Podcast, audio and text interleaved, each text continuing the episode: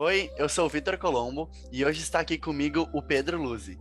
Oi, Vitor, e olá a todos os nossos ouvintes. Este é o podcast Terra Sem Dono, um programa que fala sobre relações internacionais e política, com apoio da PUC do Rio Grande do Sul. Nesse episódio, iremos abordar sobre o desmatamento no Brasil. E para falar sobre isso, hoje recebemos Bruno Barbosa, professor do Colégio Marista Assunção e de cursos pré-vestibulares, formado em Ciências da Natureza pela Universidade Federal do Rio Grande do Sul. Seja muito bem-vindo, Bruno. Obrigado, obrigado por me receberem. É um prazer estar aqui falando com vocês e estou aqui para o que precisar. Vamos lá conversar sobre a Amazônia.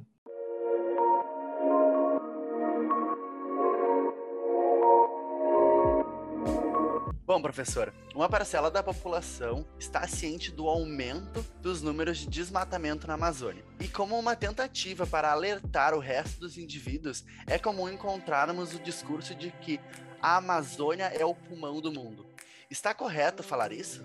Bom, essa, essa pergunta aí, ela, ela é muito pertinente, né? Porque há muito tempo já, já se tem essa noção de que a Amazônia ela não é o pulmão de nada, assim, ela é no máximo o seu próprio pulmão, né? A Amazônia, né, todos os recursos que são produzidos por ela uh, são consumidos por ela.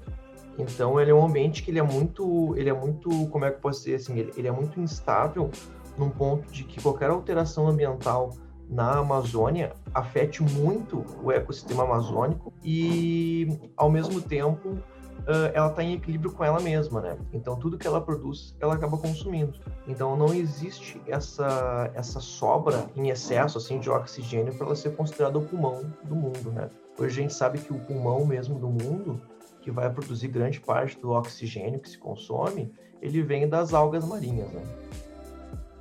Então, professor, se ela não é considerada como pulmão do mundo, por que, que é necessário a sua preservação? Bom, esse, esse tópico aí é um tópico que a gente... Uh, o primeiro deles é em relação à, à regulação climática, tá? principalmente da América do Sul. A floresta amazônica, as, as árvores da floresta amazônica, elas transpiram bastante. Né? Os, as plantas, assim como os animais, eles transpiram, eles perdem, liberam água. E essa evapotranspiração, essa transpiração vegetal que acontece na floresta amazônica, ela é trazida com massas de ar, né, com ventos, para a América do Sul. E isso vai fazer com que precipite em outras regiões da América do Sul. Então, ela vai auxiliar a regular o clima. Então, ela pode não ser assim o, o pulmão do mundo, mas ela é como se fosse o rio do mundo, assim, porque ela cria o que a gente chama de rios aéreos, né, que são essas massas de água, né, que são transportadas pelos ventos e acabam levando chuva para outras regiões, né? Então a gente tem esse fator climático, mas a gente tem outros pontos também que, que vale a pena a gente salientar da importância da conservação amazônica. Né? Primeiro, vive muita gente lá, né? Então temos lá comunidades indígenas e, e pessoas, população que, que vive lá, que depende da floresta para viver ou de recursos provenientes da floresta para viver. E no momento que a gente degrada esse ambiente, como eu tinha comentado antes, ele é um ambiente que é instável, mas em equilíbrio consigo mesmo. Então, qualquer alteração que a gente causa ali, seja de desmatamento, seja de queimadas ou qualquer desequilíbrio ambiental, vai afetar diretamente a vida dessas pessoas que dependem da floresta, que vivem na floresta amazônica. É, e quando digo floresta também, eu digo a, a parte hídrica, né? os rios também, quem vive de pesca, etc.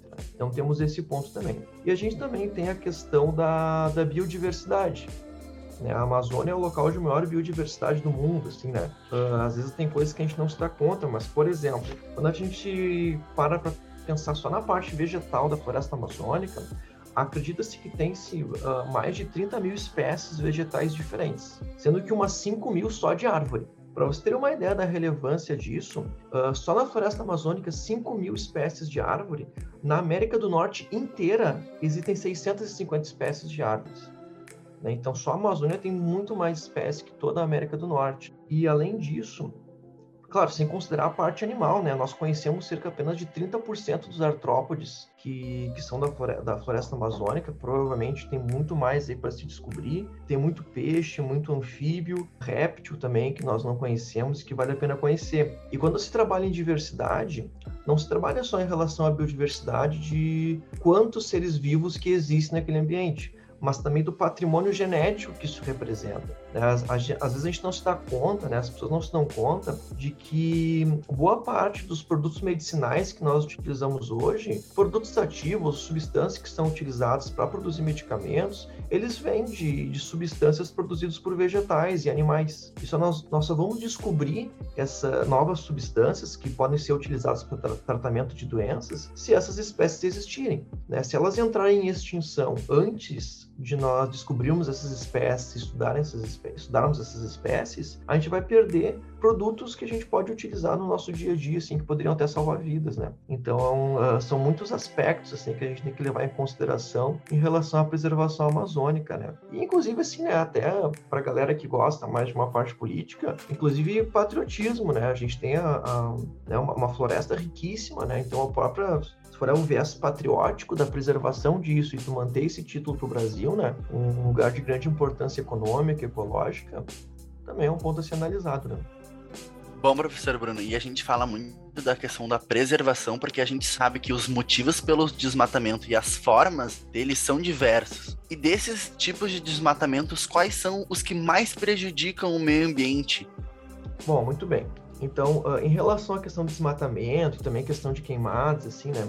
Uh, na floresta amazônica se faz muito desmatamento para abrir solo para plantação, né? O que já parte para a premissa errada, porque a floresta amazônica, o solo da floresta amazônica, por mais que assim, né? A floresta amazônica é muito grande, né? Tipo, metade do território brasileiro ainda vai para outros países, né? É difícil falar assim de uma característica que é para a totalidade da floresta amazônica. Mas no geral, o solo da floresta amazônica ele não é bom para plantar. Ele não é um solo fértil. Né? Então, tu desmatar para plantar se torna um problema, porque é um solo que não aguenta muitos ciclos de plantação. Né? Principalmente quando a galera quer, quer plantar utilizando monoculturas, assim, né? utilizar o mesmo tipo de vegetal para plantar e, e, colher, isso esgota o solo muito rapidamente. O solo amazônico ele sente isso muito rápido.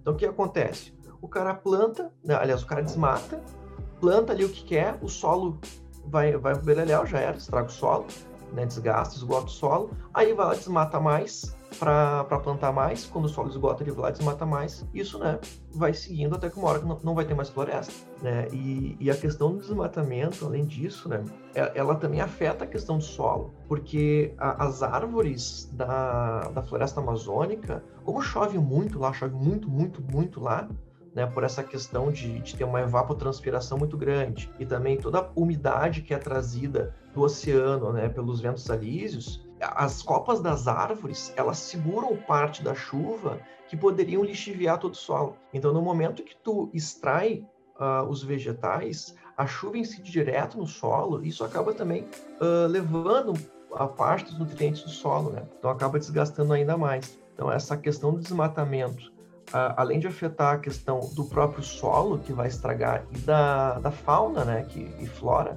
do local, uh, pode afetar também o, a questão climática, né? Como a gente tinha comentado mais cedo, a floresta amazônica, pela transpiração dela, ela ajuda a controlar o clima, principalmente da América do Sul.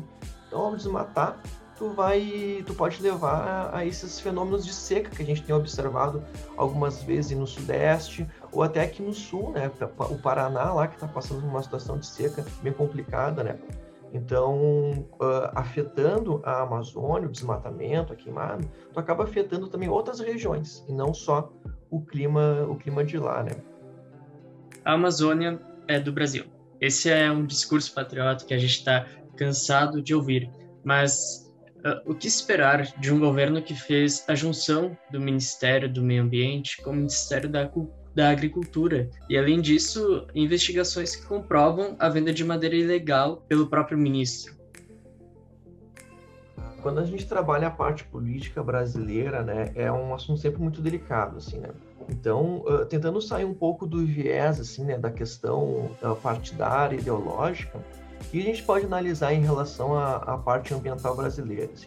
A nossa, a nossa, as nossas leis ambientais, elas não são ruins, certo? Elas são, são leis boas. O nosso grande problema é a, a fiscalização e a questão do, dos interesses por trás da utilização da terra da floresta amazônica. Né? Então, da plantação, da extração de, de, madeira também, que é prejudicial, né? Tu destrói. É quando tu toma uma madeira, uma, uma árvore, Tu não está afetando só aquele organismo árvore que está ali, né? Existem organismos que dependem da árvore para viver, inclusive tem organismos que vivem a vida inteira sobre árvores, né?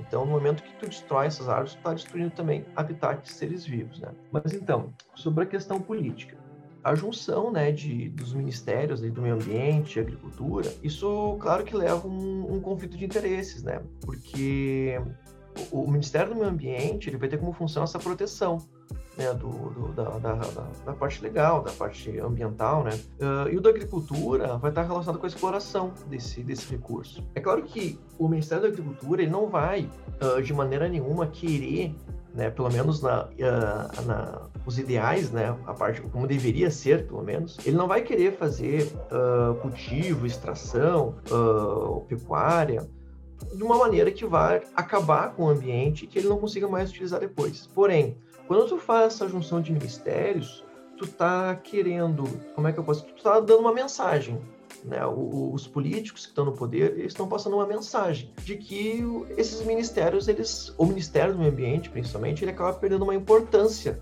para esse governo, o que passa uma mensagem errada, né? já que são esses políticos que representam o país e servem de espelho para o cidadão brasileiro. Né? E também não só para o nosso cidadão, né? Uh, eles servem de espelho e mostram os interesses brasileiros e como o brasileiro pensa. Então, no momento que tu junta esses ministérios, tu tá sucateando um ministério que faria defesa do meio ambiente, mas ao mesmo tempo tu como é que eu posso dizer? Tu, tu tem vários cargos de confiança, né? Tu quer, tu quer enxugar a máquina pública e economizar, diminuindo cargos públicos, mas ao mesmo tempo tu tem vários cargos de confiança que ganham rios de dinheiro e trabalham muito menos do que o Ministério do Ambiente trabalha, né? Que faz um trabalho bom, um trabalho sério. Então a questão política brasileira é complicada. E aí agora vem uma parte mais minha, assim, um pensamento meu, que também falta um pouco de conhecimento ambiental para o político brasileiro, sabe? Aconteceu alguns anos atrás uh, do governo lá do Amazonas sancionar um texto, né, uma lei que permitia, por exemplo, a criação de peixes que não eram nativos nos rios da Amazônia. Uh, né? Claro que deveria ter algum interesse lá específico, eu confesso que não sei qual é, mas uh, foi a pressão da, da, parte ambiental que fez esse governo rever essa proposta, que ela seria terrível.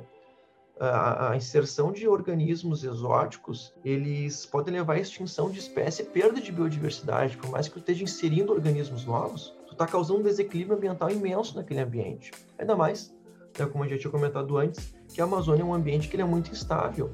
Né? Então, alterações ambientais elas adquirem grandes escalas e grandes proporções na Amazônia. Né? Então, essa parte política é complicada. Mas, assim, em questão a leis ambientais, o Brasil ele é, ele é, ele é bom, ele não ele não está atrás dos outros países, ele, ele, é bem avançado em relação a isso, a lei ambiental brasileira é bem avançada. O, o problema são as fiscalizações, né?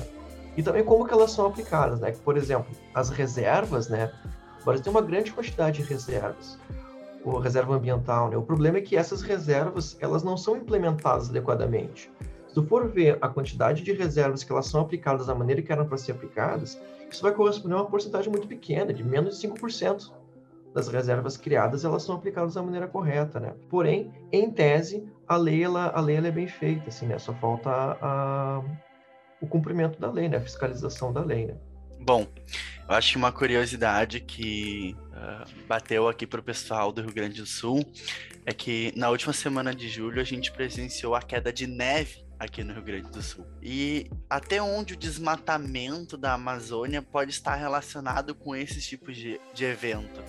Certo. Uh, então, a Amazônia, né, como a gente já vem comentando nos últimos minutos, ela participa da, né, da, da, regulação do clima. Né? Uh, a Amazônia está muito relacionada à questão da umidade, né, de levar a umidade para precipitação né, no, no, na América do Sul. A questão ali do, da neve aqui no Rio Grande do Sul né, quando eu li sobre, li a notícia, né, que estava tendo uma grande quantidade de neve, Rio Grande do Sul, Santa Catarina também teve, né, eu fui me informar, assim, né, o que está acontecendo, assim, né, para estar tá caindo tanta neve. E pelo que eu vi, uh, esse fenômeno em específico, tá, da, da queda da neve, ela aconteceu por, na verdade, uma, como é que eu posso dizer, uma, uma junção de condições climáticas que tipicamente não acontece.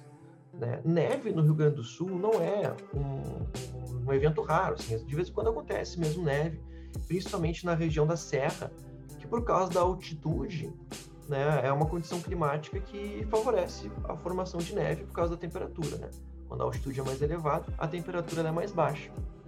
Isso acaba formando né, a precipitação de neve. Nessa questão específica dos últimos tempos, aí, da, das últimas semanas, da, da neve, o que aconteceu foi uma junção de, de uma frente fria, uma massa de ar frio, né, de duas massas de ar frio, né, uma vindo do Oceano Atlântico e uma vindo ali do, do, do, do Uruguai, da, da Argentina, que acabaram se juntando e aí acabou unindo o útil ao agradável, né? Diminuiu a temperatura em uma região de elevada altitude, que acabou ocasionando a, a, a precipitação de neve, certo? E eu acho que é basicamente isso que aconteceu nessa situação aí. Ah, porém, é claro, né? É, Espera-se que com a questão do, do, desmatamento da Amazônia, as mudanças climáticas elas, venham, né? Até porque, por exemplo, quando tu desmata, está tirando da natureza organismos que tiram gás carbônico, né? Que fazem fixação do carbono. E além disso, para acelerar o processo de, de limpeza de terreno e também para temporariamente, tá? a galera não está me vendo, né? Mas estou fazendo umas aspas aqui, né? Para temporariamente adubar né, a região, se faz bastante queimada também, né? Uh, e esse processo de queimada, claro, vai liberar uma quantidade absurda de gás carbônico para a atmosfera, que, claro, contribui para o aquecimento global que vai afetar daí, né, grande parte do, do planeta em relação ao, à elevação da temperatura. Bruno, muito obrigado pela sua participação. É, eu que agradeço. Uh, eu estou realmente muito feliz de participar, assim, né? É o meu primeiro podcast, nunca tinha gravado um podcast antes, né? Tô, tô, até um pouco nervoso, assim. Mas eu espero que eu tenha conseguido trazer algumas informações importantes e relevantes que tenha contribuído aí para o podcast de vocês, que é, que é muito bacana. Né? Se alguém quiser me seguir lá no Insta, é o arroba BilComBruno. Posto lá informações sobre biologia geral lá.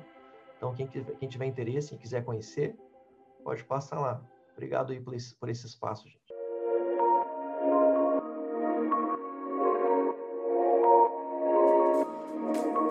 A produção desse episódio é de Giovanna Pampanelli, Pedro Luzi e Vitor Colombo. A edição é de Mariana Dallas. A supervisão é de Tereza Marques, coordenadora do curso de Relações Internacionais na PUC, RS, doutora em Ciências Ciência Política pela URCS e estágio doutoral em Sociologia das RI na Sciences Po, Paris. Bruno, mais uma vez, muito obrigado. nós queremos agradecer também a vocês que nos acompanharam até o final desse episódio. O Terra Sem Dono fica por aqui, mas vocês podem continuar nos acompanhando pelas redes sociais. Arroba Terra Sem Dono no Instagram e no Twitter. E podcast Terra Sem Dono no Facebook. Até a próxima.